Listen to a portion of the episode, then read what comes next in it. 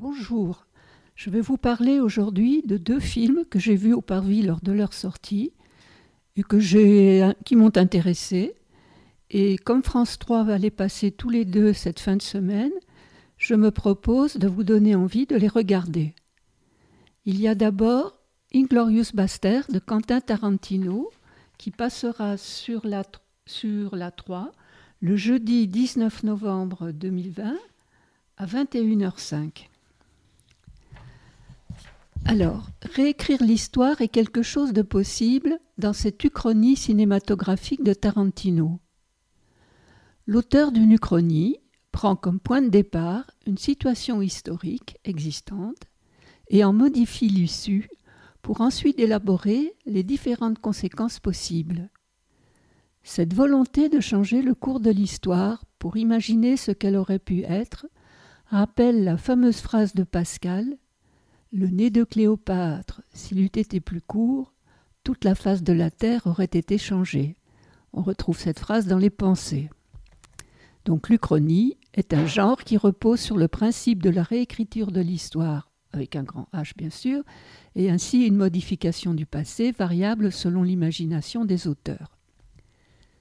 C'est donc avec délectation que Tarantino va se saisir d'un épisode tragique de la Deuxième Guerre mondiale, la traque et la mort des Juifs par les nazis, pour imaginer la vengeance de la seule rescapée de la famille, Shoshana Dreyfus, qui va porter le nom dans le film après de Emmanuel Mimieux, qui est interprétée par Mélanie Laurent.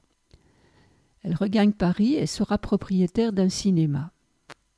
Il ne faut pas oublier que pendant la Deuxième Guerre mondiale, les cinémas et les théâtres sont restés ouverts à Paris. La vengeance est rendue possible grâce à l'intervention d'un commando de huit soldats américains juifs, scalpeurs et grands, et manieurs de bêtes de baseball et pourfendeurs de nazis dans l'Europe occupée. Il est dirigé par le lieutenant Aldoren, Brad Pitt. Ce groupe est inspiré par une bande dessinée américaine qui raconte les exploits d'une bande de bâtards, mi-pieds nickelés mi-justicier. S'ajoute à ce groupe la célèbre actrice allemande Bridget von Hammerstack, Diane Kruger, qui est en réalité une agent double des services secrets britanniques, dirigée entre autres par Archie Michael Fassbender. À l'occasion d'une avant-première à Paris, dans cette salle de cinéma, il y a un film à la gloire du Führer, La fierté de la nation, réalisé à la demande de Goebbels par la UFA, la grande société cinématographique du Troisième Reich, où, comme il se doit, tout le très haut gratin du régime nazi doit être présent. Le final, comme Tarantino est cinéaste, c'est par l'intermédiaire des pellicules au nitrate de l'époque, extrêmement inflammables, que l'anéantissement des présents aura lieu dans un réjouissant autodafé total. Tous les personnages du film forment une parade où Tarantino exploite tous les archétypes de la résistance et les réinvente à sa sauce. À sa sauce pardon. Changer le cours de l'histoire, la fiction le permet, et Tarantino ne s'en prive pas. Ne pas rater les vingt premières du film, dans lesquelles Hans Landa, colonel SS, Christophe Valls, génie du mal que l'on va suivre tout au long du film, interroge un fermier qui cache la famille de Shoshana. C'est un face-à-face poignant, machiavélique et subtil à la fois. Le cinéma de Quentin Tarantino. Quentin Tarantino est né en mars 1963 dans le Tennessee. C'est un réalisateur, un scénariste, producteur et un acteur américain. À partir de 1983, après avoir abandonné le cycle scolaire vers 16 ans et fait quelques petits boulots, il travaille comme ouvreur dans un cinéma pornographique, puis au Vidéo Archive, une célèbre boutique de location de vidéos à Hermosa Beach en Californie. Il y restera près de dix ans. C'est là qu'il découvre le cinéma français de Jean-Pierre Melville, Jean-Luc Godard et Eric Romer, mais aussi les films de John Woo et du japonais Imamura et partage sa passion pour le cinéma avec Roger Avary, co-scénariste de Pulp Fiction et de True Romance. Tarantino signe les scénarios de tous ses longs métrages et porte une attention particulière au dialogue. Ceux-ci sont souvent abondants et ses personnages délivrent de longs monologues qui forment les moments les plus marquants de ses films. Le style très cinéphile de Quentin Tarantino, bien qu'il soit autodidacte, se reconnaît entre autres par sa narration postmoderne et non linéaire, ses dialogues très travaillés et émaillés de références à la culture populaire et des scènes hautement esthétiques mais d'une violence extrême, inspirées de films sur la manipulation et l'exploitation de l'homme, sur les arts martiaux, voire le western spaghetti. Il a réalisé dix films. Parmi les plus connus, on peut voir Réservoir Dogs, ça c'est son premier, le célèbre Pulp Fiction qui a permis à John Travolta de réintégrer le cinéma, Jackie Brown, l'histoire d'une femme qui passe de la drogue, les deux volumes de Kill Bill avec Uma Thurman, Le boulevard de la mort, Inglorious Bastards dont je vous ai parlé, Django Unchained, Les huit salopards, et son dernier film qui est sorti en 2019, Once Upon a Time in Hollywood. Génie inégalable pour les uns, plagiaire sans vergogne pour les autres. Quentin Tarantino n'avait pas livré de film depuis Les Salopards, paru en 2016.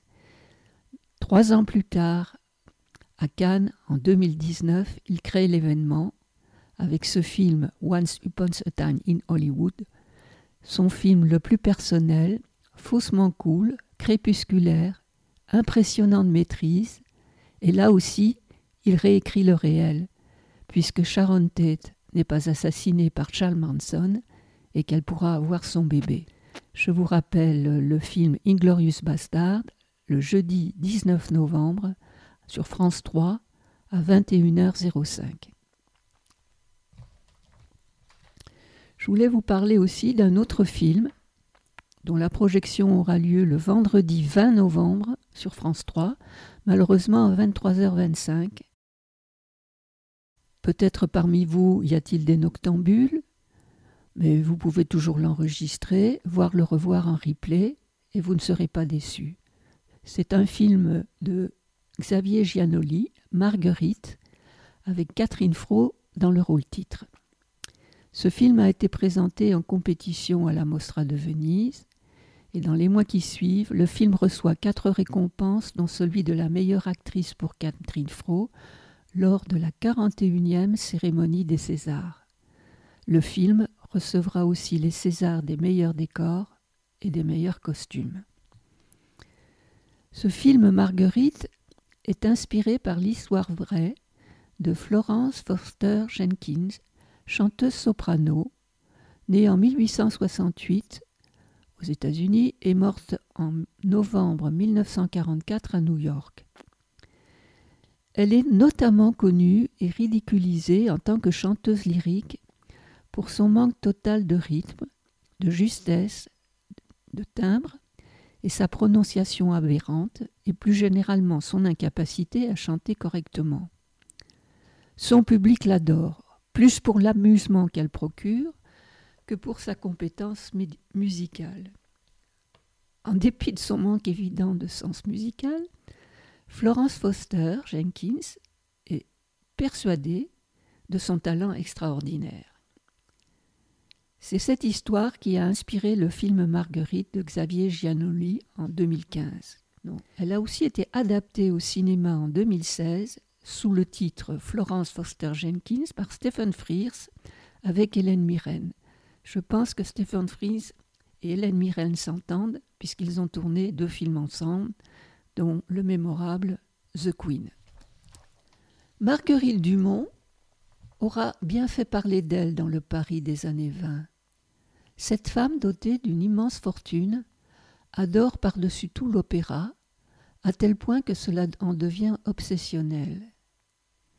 C'est qu'elle est aussi exploitée par la haute bourgeoisie qui l'entoure, la laissant croire qu'elle possède une voix sublime, ce qui est totalement faux, Le gros problème est que Marguerite ne s'entend pas chanter et se prend pour une réelle diva, et ne réalise absolument pas qu'elle interprète les plus belles œuvres de Mozart, Bellini et consorts avec une voix de casserole, massacrant avec un enthousiasme hors du commun tous ses trésors lyriques.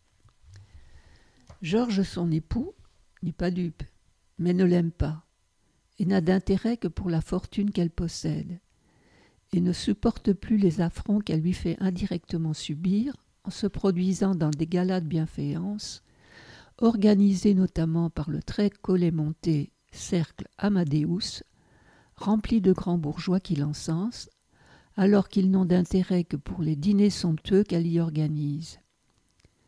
Ce cercle de la haute société l'exploite en la laissant se produire en public, surtout en fait parce que la pauvre Marguerite dote généreusement ce petit cercle bourgeois à l'esprit étroit et malsain. Cette histoire touchante nous révèle un monde de lâcheté, un monde cruel, un monde intéressé qui gravite autour d'une femme riche, se croyant talentueuse et vivant dans un rêve permanent et dangereux.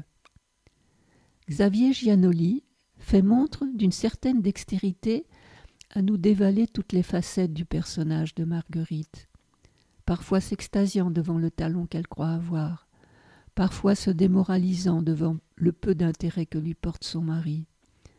Elle évolue en permanence dans un milieu hostile et sournois, et Catherine Fro est éclatante de vérité dans cette tragédie, qui atteindra son paroxysme lors du grand air de la Norma à l'Opéra de Paris, et là, le miracle se produira sur la scène. La talentueuse actrice joue ici l'un des plus beaux rôles de sa brillante carrière. Cette œuvre bénéficie d'une excellente distribution qui contribue à crédibiliser le personnage principal. Parmi eux, je vais citer André Marcon dans le rôle de Georges, le mari, Didier Munga, son majordome noir très touchant, tandis que Michel Faux campe un chanteur lyrique que le succès commence à fuir et s'improvise professeur de chant. Je vous assure, le film est touchant. Le cinéma de, Xavier Giannoli, ben, c'est un réalisateur cinéaste, scénariste et producteur, né à Neuilly-sur-Seine en 1972. Après l'obtention d'un diplôme de lettres à l'université de la Sorbonne, Xavier Giannoli se dirige à partir des années 90 vers le cinéma et commence à réaliser des documentaires et des courts-métrages. Après un passage à l'Express, comme journaliste, sur les conseils d'Angelo Rinaldi, il crée sa propre société de production, Elisabeth Film, et se lance dans la réalisation de courts-métrages. C'est ainsi qu'il réalise en 1993 son premier court-métrage, Le Condamné, avec Philippe Léotard et Christine Boisson, adapté d'une nouvelle de Jean-Paul Dubois. Dans la foulée, il réalise J'aime beaucoup ce que vous faites en 95 avec Mathilde Seigné, puis Dialogue au sommet en, 96 avec François Cluzet. En 98, c'est l'interview avec Mathieu Amalric qui lui permettra de remporter à Cannes la palme du court métrage ainsi qu'un César. En 2006, il réalise, en s'inspirant d'une histoire vraie, quand j'étais chanteur avec Gérard Depardieu et Cécile de France, et ma foi, notre Gérard, pas du tout doublé, chante vraiment bien. Le film sera nommé sept fois pour les Césars et ne remportera seulement que celui de la musique et du son. Dans l'apparition en 2018, il confie à Vincent Lindon le rôle d'un journaliste mandaté par le Vatican pour enquêter sur l'apparition de la Vierge à une jeune fille. Xavier Giannoli a la particularité de, de, revisiter des histoires vraies, des personnes ayant vécu un événement important dans leur vie, heureux ou malheureux. Pour lui, le cinéma peut prolonger et expliquer sans trahir. Donc je vous rappelle le film Marguerite de Xavier Giannoli avec Catherine Fro dans le rôle titre, le vendredi 20 novembre sur France 3 à 23h25.